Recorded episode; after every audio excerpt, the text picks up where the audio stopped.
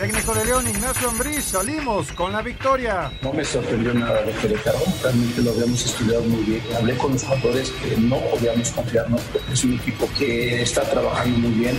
Cruz Azul vino de atrás, el técnico Robert Dante Ciboldi. Fueron dos tiempos diferentes porque en el primer tiempo dejamos la iniciativa un poquito al rival. En el segundo tiempo ajustamos, jugamos más en bloque, fuimos a presionarlos en su cancha. Juan Dineno, buen paso, el de Pumas. Creo que, que el sentido de pertenencia que te, que te imparte el club desde el primer minuto que uno llega, siendo canterano, siendo, como en mi caso, extranjero, o, o también mexicano que venga de otro equipo. Pediste la alineación de hoy. Desde el Montículo, Toño de Valdés. En la novena entrada ganan de todas las formas posibles. Es espectacular lo que están haciendo. De centro delantero, Anselmo Alonso. Eso me llena de ilusión. A mí me encanta mi fútbol, me encanta ver los partidos. En la línea defensiva, Raúl Sarmiento. Es nuestro fútbol y al menos yo sí le tengo un gran afecto y me gusta. Actualiza y aumenta tus conocimientos deportivos con nuestros expertos. Espacio Deportivo de la Noche. Estos son los encabezados en las páginas de internet. Record.com.mx anotó su primer gol de la temporada apenas a los 3 minutos. El ariete azteca Raúl Jiménez está cumpliendo 100 partidos con los Bulls y ya marcó el primero. UDN.mx Jiménez supera los dos primeros años de Chicharito en la Premier. Suma 31 goles y está a la casa del récord de Javier Hernández como el mejor de Inglaterra. Cancha.com a cirugía. El mexicano Eric Gutiérrez será sometido esta semana a una cirugía del tobillo. Así lo informó este lunes el PSB. Mediotiempo.com Neymar podría ser expulsado hasta 7 juegos con el PSG en Francia. Luego de su altercado con Álvaro González en el clásico ante Marsella, el brasileño podría ser duramente sancionado. Esto.com.mx ya preparan el clásico en Verde Valle. Conscientes del partido que sigue, Chivas inició una intensa semana de entrenamiento.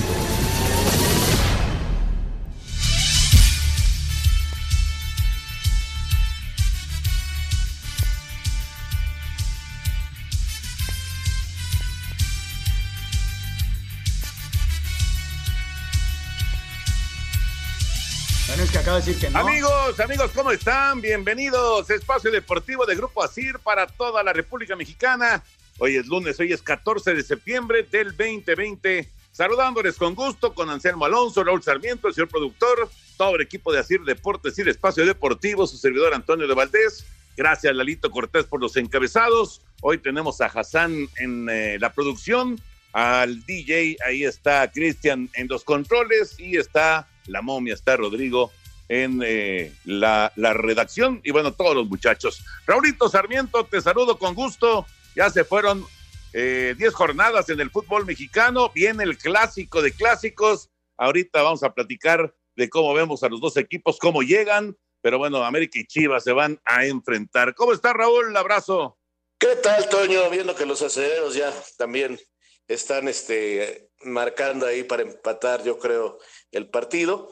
Pero eso también lo vamos a platicar en un momento más. Primero déjame saludar a Cristian, a Hassan, a Rodrigo, a Jackie, a Lalito, a toda la banda, darles un agradecimiento porque gracias a ellos iniciamos una semana más.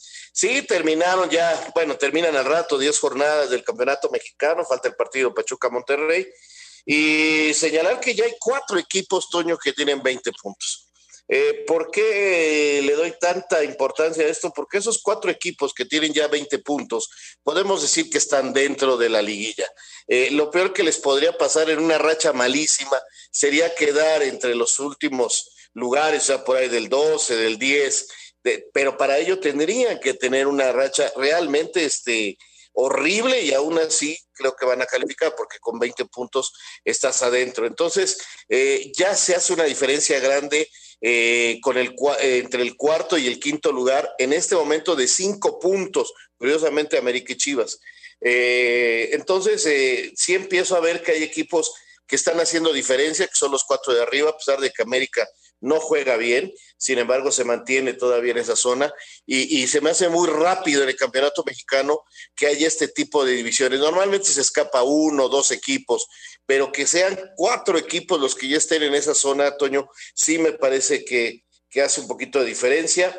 Vamos a ver lo que resta del torneo. Viene una parte muy importante donde habrá mucha división de puntos y donde pues deberemos de encontrar a los otros que vayan a calificar y pues ya veremos la liguilla porque no olvidemos que este campeonato mexicano tiene una fase de clasificación y una fase de definición y que lo importante es la liguilla donde se juega con otro sistema de competencia y donde surge el campeón. En los últimos dos torneos, sin duda, León es el que mejor ha jugado y no sabe lo que es ser campeón. Así que la liguilla es otra historia y se juega distinta, por eso la importancia de lo que estoy señalando. Fíjate qué curioso, porque los partidos del domingo, los partidos de ayer, fueron los que provocaron que llegaran tres de esos cuatro equipos a a, 20 o más, ¿no? el caso de Pumas, el caso de León, el caso de Cruz Azul. Ya en América había llegado a, esa cantidad, a los 20 puntos, eh, o bueno, en el caso de América sí, a los 20 puntos, con el empate del sábado en contra de Toluca. Eh, es, curioso. Y bueno, eh, con lo que dices de la diferencia entre cuarto y quinto lugar, si hoy empatan Pachuca y Monterrey, se va a mantener esa distancia de cinco puntos entre cuarto y quinto sitio. Si gana alguno de los dos, entonces se reduce esa, esa cantidad de puntos. Pero bueno, ya veremos qué pasa hoy con el Pachuca Monterrey. Y lo que decías de que se iba a empatar, pues no se empató porque fallaron el extra los acereros. Qué increíble, qué increíble. Después de que el Big Ben encontró a Juju Smith Schuster para poner el juego 10-9, fallaron el extra, así que así están 10 por 9. Qué adelante, adelante los gigantes de Nueva York en este primer partido de los dos que hay de lunes por la noche, el otro es el de Titanes en contra de Broncos. Anselmín, como siempre, un gusto saludarte, Anselmo. Eh, te escuché muy atentamente ayer en el partido del Potro. Ahí estaba yo siguiéndolos. Otra derrota para el Atlante, pero bueno, hay que, hay que recordar que este equipo se armó en prácticamente un mes. Así que es, es eh, muy complicado pedirle algo grande a, un equipo que está hecho al vapor, poco a poco irán tomando su ritmo seguramente. ¿Cómo estás, Anselmín? Abrazo. Bien, Toñito, te saludo con muchísimo afecto. Un abrazo para Raúl, para toda la gente en la CIRA, toda la gente que nos escucha. Muy, muy buenas tardes, noches. Pues sí, Toño, me tocó transmitir el de tu equipo y el de mi equipo. Y la verdad, muy preocupado, muy preocupado, la verdad. No, de qué lástima que, que nos metieron el gol en el último segundo, ¿no? Este, lo trabajó bien Chivas, fue mejor Chivas y, se fue con todo al frente. Y un zapatazo, híjole, porque el esfuerzo fue muy grande del Nicaxa y, no les alcanzó para sacar al menos el empate. Y del Atlante, Toño, eh, no solo es el Atlante, e, es una liga nueva, es una liga que como no tiene este ascenso, las inversiones no son muy altas, entonces les va a costar trabajo empezar a tomar ritmo.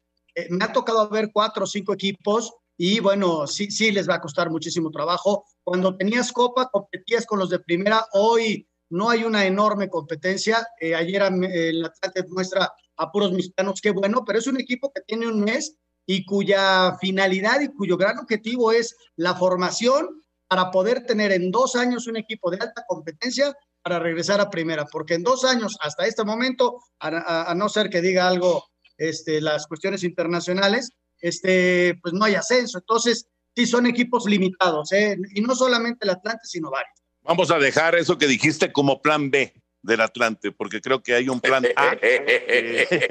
Sabes mucho de Valdés. Es un plan que puede traer noticias de, de otra, de, de, otra magnitud para el Atlante. Pero bueno, eso hay que, hay que esperar a ver, a ver cómo se van dando las cosas. Ya platicaremos de todos los temas de fútbol. Hoy la buena noticia de que anotó Raúl Jiménez, ya está jugándose la Premier, ya también arrancó la liga en España, ya hay varias ligas que están en actividad y bueno, ya viene la Bundesliga también, ya viene eh, eh, la, Liga de Italia, en fin, ya viene mucha más actividad internacional, pero la NFL, la NFL en su semana número uno vivió algunos momentos espectaculares el día de ayer, grandes sorpresas, eh, la verdad un nivel, después de que no hubo pretemporada, un nivel muy bueno. Yo vi un nivel extraordinario, sinceramente, eh, prácticamente como, como si no hubiera ocurrido nada de la pandemia. Así, así lo vi yo, por lo menos eh, lo que me tocó observar de la NFL. Después de la pausa, escuchamos la información de la semana número. Un tuit deportivo. Club Pachuca, arroba Tuzos. En Hidalgo no solo es cuna del fútbol, sino también, a mucho orgullo, cuna de la charrería Una felicitación a todos nuestros charros en su día.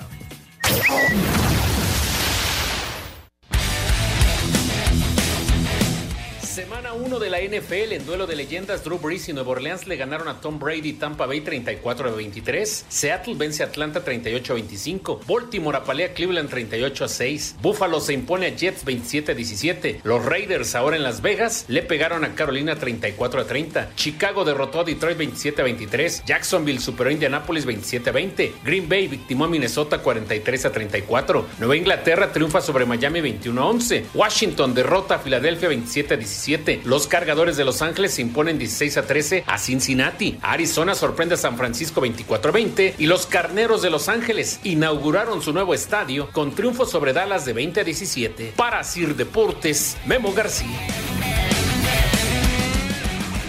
Gracias, Memito. Un nuevo estadio que eh, pues, se inaugura sin público. Pasó en el fútbol mexicano, pasó en el béisbol de grandes ligas y ahora sucede también en la NFL. Y así va a pasar eh, con el otro estadio de, la, de la NFL, con el de los Raiders, eh, que también se va a inaugurar el próximo lunes, que juegan el lunes en la noche, contra Nueva Orleans, se va a inaugurar el estadio de Las Vegas sin público. Ni hablar, así, así, esto es lo que nos tocó vivir. Por cierto, Raulito, Anselmo, ¿ustedes creen en las coincidencias? Sí, Toño, yo sí. yo también. Bueno, ya, ya saben cómo, ya saben cómo, cómo están poniendo ahora a, los Raiders, ¿no? Ponen para, para, digamos, hacerlo cortito en los cintillos que ponen con los resultados y demás, ponen LB Raiders. El número, el número 55, el número romano, pues es LB, precisamente, LB chica, así como Las Vegas, LB chica. Y el Super Bowl que viene en, en febrero próximo en Tampa Bay es justamente el LV, o sea, el 55. ¿Eso qué quiere decir, eh, Raulito Anselmín? Que es una coincidencia, Toño, nada más. que los Raiders van a estar en el Super Bowl. Oye, si piensas que van a estar en el Super Bowl, dejaría de ser una coincidencia y sería un milagro. ah, sería, sería sensacional, entiendo ah, perfectamente. Pero bueno, habrá que ver. Yo ayer estuve más o menos atento, jugaron los Colts y llegué a pensar que iban a, ganar, pero pues el señor Rivers no, no, no salió muy, pues digo, muy acertado en su debut eh, y, se tiene una derrota más después de que buena parte del partido estuvieron al frente los potros, pero independientemente de eso tenía yo morbo, la verdad, curiosidad en ver a los Patriotas y, y ver a Brady, ¿no? Y pues los Patriotas bien, Toño, digo, eh, yo veo que es un equipo muy competitivo. Habrá quien piense que, que ya sin su ex coreback no era lo mismo, pero por lo pronto, este, bien. Y a Brady es como eh, darse cuenta que no es lo mismo este, un equipazo como el que tenía al que tiene ahora y donde va a tener que batallar duro. Claro, los Santos también es un muy buen equipo, pero, pero sí se notó que, que resintió el gran Brady la diferencia, ¿no? ¿no? es lo mismo tener los compañeros que tenía, el juego de conjunto, eh, todo muy hecho, a empezar una nueva historia. Le va a costar, ¿eh? me parece que le va a costar. Sí, estoy de acuerdo. Y estoy preocupado a ver cómo le va a los delfines, aunque reaccionaron bien, Toño, en el primer tiempo, ya en el segundo ya se me desfondaron. Y, también llama la atención la derrota de los vaqueros, ¿no? ¿Qué opinas de esa? Fíjate que eh, Carneros es un equipo que va a estar ahí peleando por la calificación. No, no, no me preocuparía tanto la, derrota en sí de Dallas. Eh, sí, lo que debe ser preocupante es lo de eh, Van Der Esch, su, su extraordinario linebacker que desgraciadamente se la pasó lesionado el año pasado y ahora ya se fracturó la clavícula. Ese sí es un problema porque otra vez van a tener que estar sufriendo con el asunto de las lesiones en su defensiva y, esto, esta baja de Van Der Esch es tremenda, como la de Marlon Mack, el corredor de, de, los Potros de Indianápolis, ahora que decía Raúl de Indianápolis, eh, pues es un corredor estelar y, ya quedó fuera todo el año, está en donde Aquiles, entonces eso, esos golpes son los que normalmente te empiezan a desajustar, ¿no? Y yo, yo de Dallas creo que Dallas va a terminar teniendo una buena campaña aunque eh, sí es una derrota dolorosa, sin duda, ¿no? Se la jugaron en cuarta oportunidad en lugar de empatar en el cuarto cuarto. Eh, creo que esa fue una decisión precipitada del coach, pero pues él arriesgó y no le salió.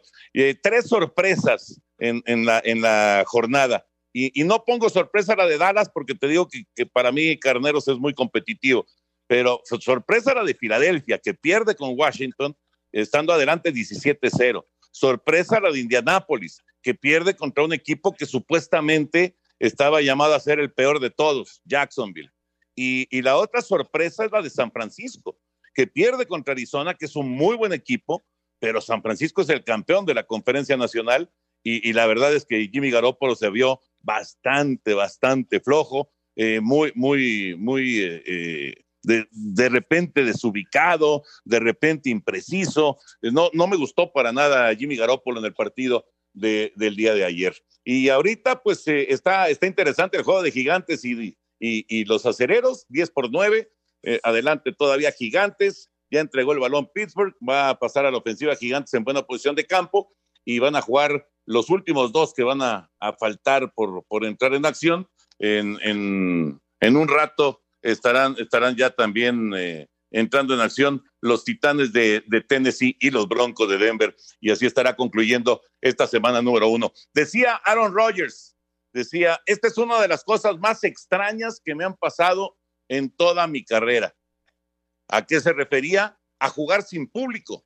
Y es que eh, como que si estás viéndolo en la tele, no sé si les pasó a ustedes, de repente como que te olvidas que no hay público, porque eh, está muy bien ambientado, porque ponen eh, los efectos de, la afición en los momentos exactos, o sea, está muy bien ambientado. Entonces, realmente no, no, no sientes que no hay público, pero el que está ahí adentro del campo sí lo siente y, y la intensidad del partido ahí está, pero no hay afición y por eso decía Rogers que se siente rarísimo lo, que vivió. Y mira que dio un juegazo Aaron Rodgers. Sí, Toño, es diferente, es diferente sin duda. Eh, a tal grado, bueno, eso ya es parte del fútbol. Ahí después se los comento lo de la localía en el fútbol, eh, si se está sintiendo o no se está sintiendo. Eh, pero definitivamente es totalmente extraña esta temporada de cualquier deporte. Eh, yo te iba a preguntar, y ya lo dijiste hace rato, en cuanto al nivel, me dices que extraordinario. creo que es entonces la liga que mejor regresa en este aspecto de, todas, porque normalmente escuchamos en las primeras jornadas que les estaba costando a los equipos, ¿no? Eh, sin embargo, parece ser que en el americano como si nada, y esto es pues, digno de alabárseles, ¿no? Además, llegaron con más de 50 mil pruebas y todas negativas, o sea, eh, esto es de alabarse eh, lo que están haciendo. Sí, son ligas, son ligas muy, muy especiales. Pasó en la NFL, pero también en la NBA, ¿no? O sea, la NBA tuvo muchísimo tiempo, desde luego que ellos estaban en una burbuja, pero prácticamente en todo el tiempo que han estado reunidos, pues eh, ha estado limpio toda la gente. Es de, es de llamar la atención y quien por ahí se sale, se salta a las trancas, lo sacan o lo demandan a cuarentena y, y así, así es. Eh, eh, ratificando lo del nivel del, de juego, pues, ¿qué, ¿qué, le pasó a Milwaukee, no? O sea, Milwaukee nunca retomó su nivel de juego, eran los mejores en la NBA y regresando a la actividad ya no pudieron y están fuera. Entonces sí, este, es de llamar la atención el nivel que tienen estos, estos equipos de fútbol americano. Sí, sí, realmente sí. Oye, ahorita que tocaste lo de NBA, Anselmo, eh, ya nada más falta un equipo, ¿verdad? Para la final de conferencia del oeste y la del este ya está lista. Sí, es Clippers o Denver, Toño, que juegan el día de mañana, el último partido, y su final contra los Lakers la jugarían arrancando el viernes y mañana arranca la otra final. Así que es Boston contra el equipo del calor de Miami. Ellos arrancan mañana eh, su otra final de conferencia. ¿no? Perfecto. Y en el béisbol, así muy rápido, antes de ir con la nota de la Fórmula 1, que a Checo le fue bien, quedó quinto.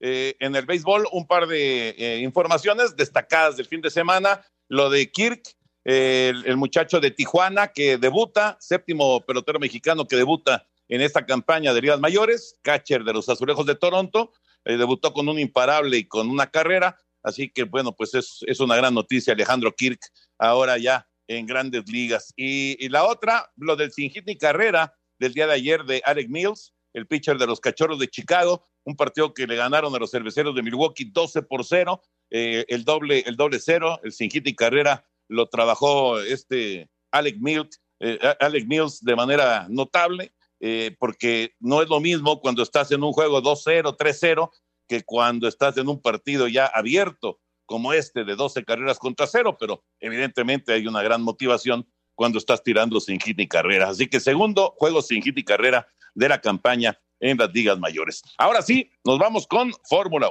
1. En carrera marcada por dos banderas rojas y múltiples accidentes, el exacampeón británico Lewis Hamilton conquistó su nonagésima victoria en la categoría al llevarse la bandera cuadros del Gran Premio de la Toscana, novena fecha del calendario emergente de la Fórmula 1. Sergio Checo Pérez concluyó en el quinto sitio. Aquí sus palabras. Sí, una, carrera súper complicada, ¿no? Eh, llegar, llegar quintos con un ritmo tan malo como el que tuvimos en el primer stint, éramos demasiado lentos, el balance estaba, estábamos muy mal, creo que nos hemos guiado un poco por, eh, por el auto de Lance y al final era mucha la diferencia en los en los specs, ¿no? con la mejora y, yo sin la mejora, entonces creo que ahí nos equivocamos en el primer stint. Después lo corregimos para el segundo y tercero, pero al final no, no, no tenía el ritmo que, que, necesitaba. Creo que estaba en posición de pelear por el podium, pero no, no tuve nunca ritmo. Valtteri Bottas completó doblete para Mercedes y Alex Albon logró el primer podio de su historia. A Cider Deportes, Edgar Flores. Gracias, Edgar. La información de Fórmula 1. Eh, estaba yo platicando con Enrique Campos, que es súper, súper eh, aficionado y gran conocedor de la, de la Fórmula 1, y me decía que, que sí hay opciones para Checo Pérez en una nueva escudería. El problema es que, digamos, las, las que compiten, las que pelean por, por los primeros sitios, pues están todos los lugares ocupados, ¿no? Eh, bueno, la verdad es que sí, eso es complicado. Yo también por ahí leía que había chance de, que fuera un equipo que ya inclusive hay con ya hay alguna comunicación directa, ojalá para que México siga teniendo representante en la Fórmula 1 y para cuando regrese el Gran Premio a nuestro país tengamos algún piloto compitiendo, que es, que es definitivamente muy diferente a no tener ninguno.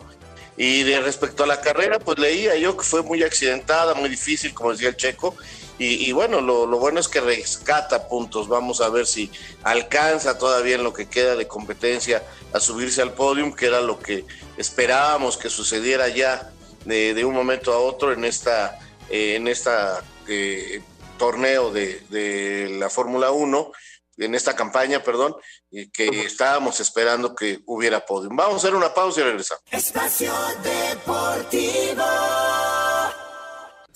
Un tuit deportivo. Arroba la afición. Homenajean a Marcelo Bielsa con un mural en la ciudad de Leeds. Un hombre con nuevas ideas es un hombre loco hasta que sus ideas triunfan.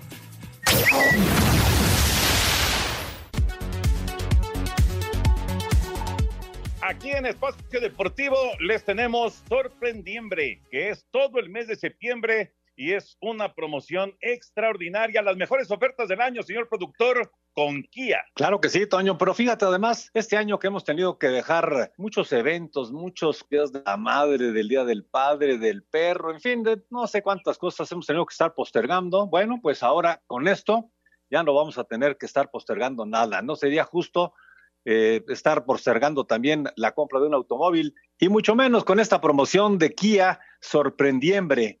Es el mes más sorprendente del año en el que Kia trae excelentes razones para estrenar un auto y además es durante todo el mes, pero no hay que dejarlo para el final, Toño, somos muy dados a dejarlo para el final, hay que estar ya en Kia para poder ver cuál es el carro que nos va a convenir, porque es una tasa muy efectiva que nos está dando Kia. Es tasa del 5.5% en los modelos participantes. Y ya saben, lo pueden apartar sin salir de casa con apartatukia.com apartatukia.com y ahí pueden hacer rápidamente todo el movimiento para estrenar auto, para estrenar un Kia. Exactamente, ya estoy entrando aquí a la página de apartatukia.com y bueno, pues es eh, sorprendente y sorprendente este 5.5% en esta tasa en varios de los autos más icónicos y deseados por todos los mexicanos, como el Río, por ejemplo, o el Forte, que son automóviles muy bonitos, excelente calidad la que tiene Kia. Y esto es solo el principio, Toño, porque va a permanecer durante todo el mes de septiembre y vienen muchas más sorpresas, así que estén pendientes de lo que nos tiene Kia. Y esto, señor productor, es solo el principio. Ya lo saben, del primero al 30 de septiembre es esta gran promoción de sorprendiembre de Kia, pero no lo dejen para el final, no hay que dejarlo para el final, hay que ir ya en este momento a su distribuidor autorizado Kia. Ya lo saben, sorprendiembre es de Kia. Kia, the power to surprise. Remontando dos sets abajo y superando un 3-5 en el quinto parcial, Dominic Thiem se proclamó campeón del US Open 2020, primer Grand Slam de su carrera, al vencer por 2-6, 4-6, 6-4, 6-3 y 7-6 al alemán Alexander Zverev. Escuchemos las palabras del primer monarca austriaco en la historia del Major estadounidense. Creo que nuestra gran rivalidad comenzó de nuevo e hicimos que sucedieran grandes cosas en la cancha y es increíble. Hasta dónde nos llevó nuestro camino, nuestro viaje. Creo que ambos lo merecíamos. Recuerdo cuando nos enfrentamos en la final de Madrid y me dijiste que lo lograría. Ahora te digo lo mismo. Ahora aquí estás cerca de tu grande y definitivamente te lo mereces. Definitivamente lo traerás a casa algún día. En la rama femenil, la japonesa Naomi Osaka levantó el segundo US Open de su historia tras imponerse por 1-6 y doble 6-3 a la bielorrusa Victoria Azarenka. A Cider Deportes, Edgar Flores. Grandes, grandes amigos, Zverev eh, y Tim eh, y además, eh, interesantísimo el dato, ¿no, Raúl Anselmo? Que es el primer jugador de la década de los noventas que consigue ganar un torneo de Grand Slam. Esto nos habla del enorme, enorme dominio de Federer, de Nadal y, de Djokovic. Pero, eh, vamos, de que tienen calidad, pues indiscutible, ¿no? Pero, pero no, no, no había forma de quitar de la, de la cima a esos tres. Fíjate, lo de Zverev, Toño, es de llamar la atención, ¿no? Porque tiene 15 dobles faltas, pierde una ventaja de dos sets y luego en el quinto set pierde una ventaja de 5 a 3. O sea, ¿cómo, cómo no pudo ser determinante en, los momentos, ¿no? Y, y, tendrá que trabajar mucho en eso. Estamos hablando de un nivel altísimo. Tienes toda la razón. Djokovic no llegó a la final porque pasó lo que sucedió con el, con el juez, pero, pero era del, el gran favorito. Sin embargo, estos son los que están, pero un pedacito abajo nada más, y que les han peleado siempre, ¿no? Y que, y que se meten y que luchan y todo. Fue una, una final en donde los dos terminaron exhaustos y hasta lastimados, ¿eh? Qué bárbaro. Sin duda fue una buena final. Sin duda fue una buena final. Yo, yo francamente la dejé cuando iba dos sets a cero. Yo pensé que Zverev la, la tenía más o menos bien lograda. Había visto la de femenil que ganó la, la niña japonesa también este, regresando. Eh, gran partido, de veras me, me impresionó eh, el nivel, la velocidad, la capacidad con la que juega esta japonesa. Y este, y te digo, yo me quedé en el 2-0, luego ya mm, busqué el resultado y vi que habían vuelto otro touchdown de, de los Steelers. Y faltando siete segundos para terminar la primera mitad. Que ahora sí se van arriba. Saludos a José Manuel Rodríguez, que debe estar contento, seguidor de los acereros.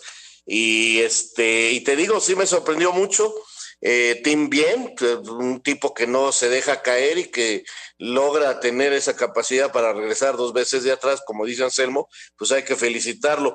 Yo sí creo que de haber estado Djokovic, eh, esto tendría un ganador claro y contundente en este jugador que, hace diferencia. Fíjate que decía, decía Chente Sarazúa eh, cuando narraba, él decía que, que el 5-4 o el 5-3, como decía eh, Anselmo, que, que lo tuvo 5-3 eh, Esberev, cuando era el 5-4 y tu servicio, decía que era el juego del hombre, porque era eh, en, en, el que realmente ahí tenía que aparecer el carácter y la personalidad, cuando, cuando los nervios no te podían traicionar, ¿no? Cuando tenías que definir y, y, y Zverev simplemente no pudo definir. Él tuvo la ventaja, él tuvo todas las condiciones para ganar y no pudo definir, cosa que sí hizo finalmente Tim en, en la muerte súbita. Bueno, en la muerte súbita tuvo dos dobles faltas.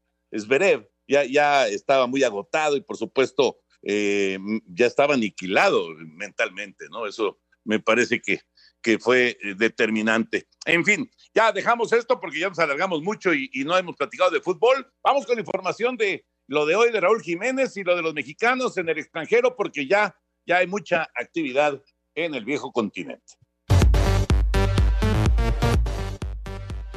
En lo más destacado de los futbolistas mexicanos en el extranjero, Raúl Jiménez en su partido 100 con el Wolverhampton participó los 90 minutos y marcó el primer gol de su equipo en la victoria de los Wolves 2 a 0 ante el Sheffield United dentro de la jornada 1 de la Premier League en España. Jornada 1, Diego Lainez entró de cambio en 93, mientras que Andrés Guardado no fue convocado en la victoria del Real Betis 1 a 0 ante el Alavés. Son las palabras de Lainez, quien fue clave en la jugada del gol de su equipo. Sí, sí, claro, muy contento y que el equipo haya ganado mejor todavía lo hace. Ahora se dio la oportunidad, muy contento y sobre todo por, por la victoria del equipo. En Holanda, jornada 1, Eric Gutiérrez por lesión se perdió el partido y la victoria del PSV 3 a 1 ante el Groningen. El mexicano será operado esta semana del tobillo. En Bélgica, jornada 5, Gerardo Arteaga jugó todo el partido en la derrota de su equipo, el Genk, 2 a 5 ante el Beershot. En la MLS, Rodolfo Pizarro jugó todo el partido en la derrota del Inter Miami, 1 a 2 ante Orlando. Jürgen Damm y Eric El Cubo Torres entraron de cambio en la derrota del Atlanta United 2 a 4 ante el Nashville. Efraín Álvarez fue titular y salió de cambio al 88. Jonathan Dos Santos y el Chicharito entraron de cambio al 57 en el empate a cero del Galaxy de Los Ángeles ante el San José. Osvaldo Lanís jugó los 90 minutos. a Sir Deportes Gabriel Ayala. Muchas gracias, Gabriel. Ahí está la información. Brevemente, Raúl Anselmo, su, su análisis de este pues del arranque de, algunas ligas en Europa y, por supuesto la, actividad también de los mexicanos en la, en la MLS que cada vez es mayor. En este excelente reporte que nos dan nuestros compañeros de redacción, nomás faltó que Edson Álvarez fue titular en el triunfo del Ajax. Ojalá se mantenga ahí y Araujo también 90 minutos eh, titular en el empate del Celta de Vigo. Eh, creo que lo de Raúl es extraordinario. Eh, inclusive por ahí se le escapó el segundo, pero metió una pelota al, al, poste, en fin. Raúl tiene un nivel muy alto, no sé si se vaya a quedar ahí porque recuerden que está abierto el libro de pases, eh, va a llamar la atención, regresan y sigue anotando, el equipo está jugando bien, lo de Raúl es sobresaliente.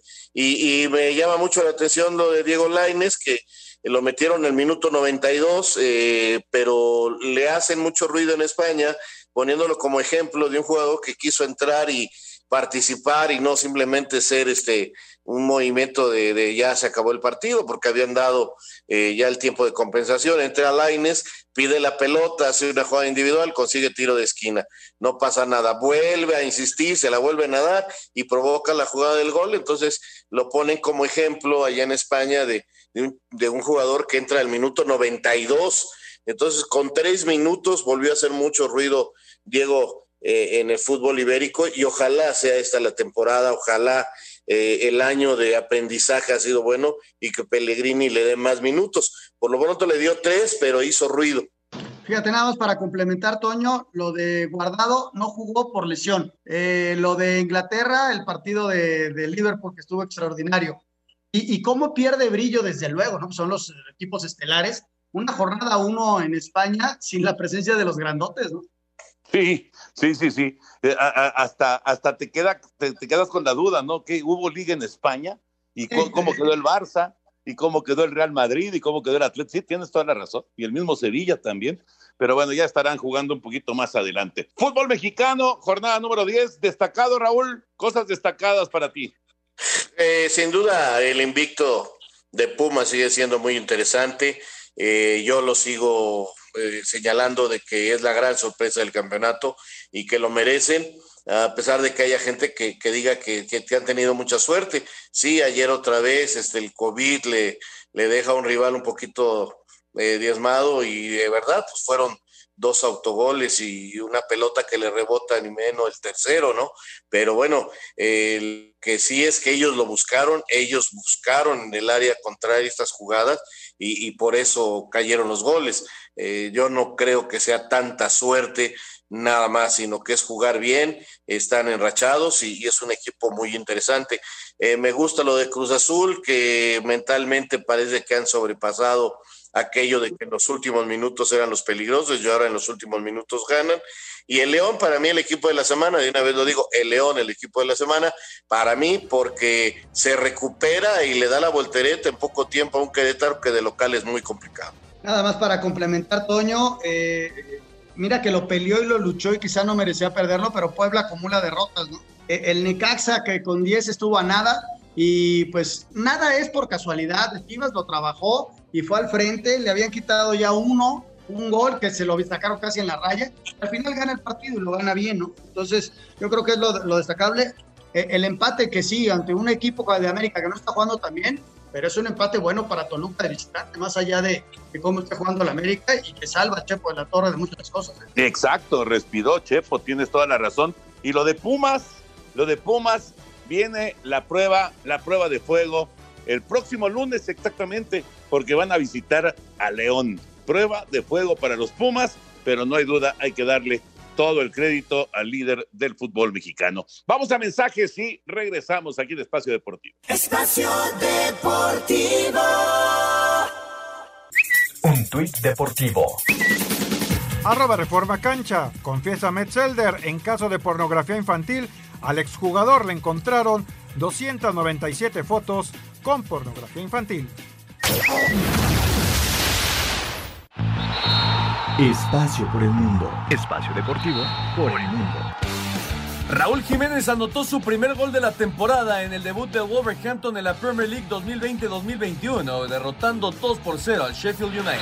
El PSV anunció que el mediocampista mexicano Eric Gutiérrez será operado de una lesión en la rodilla izquierda y se perdería aproximadamente tres meses con los holandeses.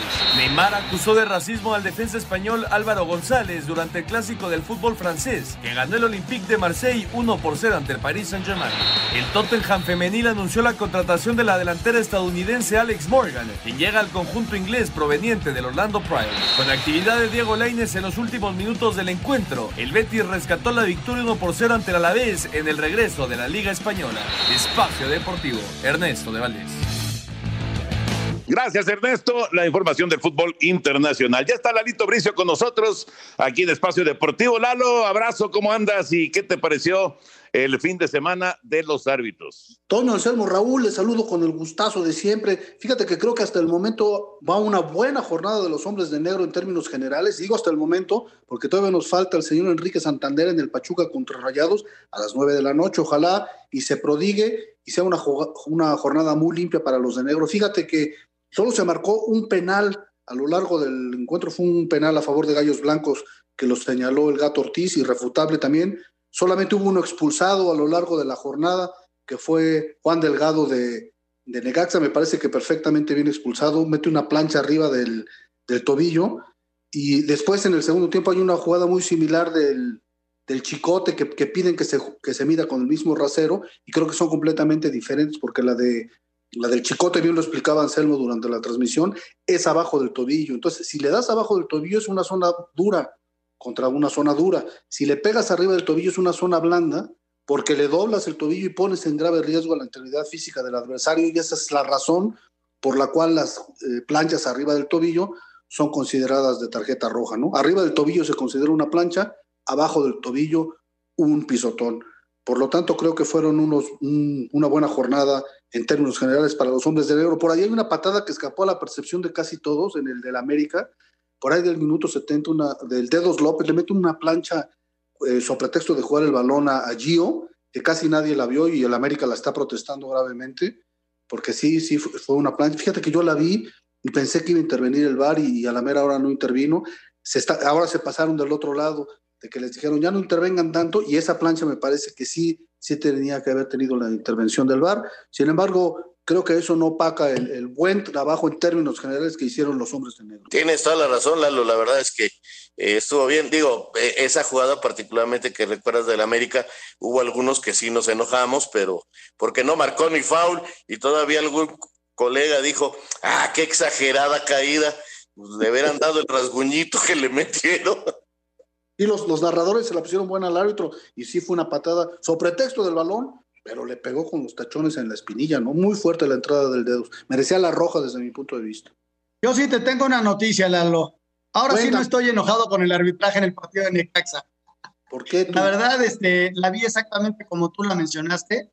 Fue una jugada eh, en donde Juan Delgado se pierde porque había perdido la pelota, está enojado, entra y le da un patadón a, al chicote y la verdad era, era de roja, ¿no? Y, le dijeron del bar, lo apoyaron en ese sentido porque él ya la había calificado, pensó que no era tan artera y era, era de roja, indudablemente. Y luego se da la del chicote, ¿no? Y, yo explicaba, siguiendo las instrucciones de mi sensei en el arbitraje, que eres tú, que pues la otra patada fue el zapato, o sea, a final de cuentas, si le pegas en el zapato, pues no, no, no la van a calificar igual, ¿no? Exactamente, sí, como lo decía, lo explicaste estupendamente en la transmisión. Hay por ahí algunos que quieren confundir a la gente diciendo que son iguales. No son iguales, ni siquiera son primas hermanas, ni amigas son, ni se conocen una con otra. Oye, Lalo, eh, eh, el, asunto de la compensación, eh, por supuesto que es absurdo eso que se discute, que si fueron 20 segundos más y que por eso cayó el, gol de, Chivas, de, de, Alexis Vega, me parece una cuestión totalmente absurda. Pero la compensación, ¿no, ¿no te parece que, que los árbitros deberían de dar un poco más de compensación, sobre todo en los segundos tiempos, entre que si hay revisión del VAR, con todos los cambios que, se presentan, etcétera, etcétera, las detenciones por faltas y demás, ¿no, no piensas que deberían de, haber por lo menos uno o dos minutos más de los que normalmente dan? Sí, estoy completamente de acuerdo contigo. Antes era un minuto al primer tiempo y tres al segundo, ¿no? Y poco a poco nos hemos ido acostumbrando a esa situación, pero estoy completamente de acuerdo contigo, sobre todo que sabes que de repente tú dices cuatro minutos, pero viene un cambio, viene alguna situación y lejos de, juegas cuatro minutos exclusivamente cuando se perdieron durante esos cuatro minutos algunas cosas que hay que compensar, ¿no? Te asiste toda la razón, mi querido Toño. Pues sí, yo digo, lo, he estado eh, viendo en, diferentes partidos y me parece que sí, la, la se queda corta. Pero bueno, en fin, Lalito, un abrazo grande, como siempre, muchas gracias. Un abrazo, pienso que Fernando Hernández va a pintar el, el clásico de clásicos. A ver, a ver si latino. Un abrazo de gol, cuídense mucho. Un tuit deportivo arroba Raúl-Jiménez 9. Gran manera de empezar la temporada y muy feliz de llegar a los 100 partidos con los Wolves. No todo es fútbol. Deportes en corto. Deportes en corto. Los ganadores del US Open, Naomi Osaka y Dominic Thiem, ya están en el tercer lugar de la WTA y ATP. Albert Pujols llega a 660 cuadrangulares en grandes ligas para igualar en el quinto lugar al miembro del Salón de la Fama y leyenda de los gigantes, Willie Mays. La Federación Internacional de Automovilismo está investigando al piloto inglés Lewis Hamilton por la playera reivindicativa que usó tras ganar el Gran Premio de la Toscana. El Tour de Francia 2020 abre su última semana. El esloveno Primo Roglic se mantiene como líder. Hoy no hubo actividad este martes, etapa 16. El tenista serbio Novak Djokovic, número uno del mundo, toma como una lección para el futuro su descalificación del US Open, aunque no puede prometer que no volverá a suceder y ha afirmado que el español Rafael Nadal es el favorito para el Master de Roma y Roland Garros. Muchas gracias, Rodrigo. Y es momento de la información taurina con Heriberto Murrieta. Amigos de Espacio Deportivo, las novilladas en España se redujeron en un 97% con respecto a 2019. En este año de 2020, una caída estrepitosa de las novilladas allá en España.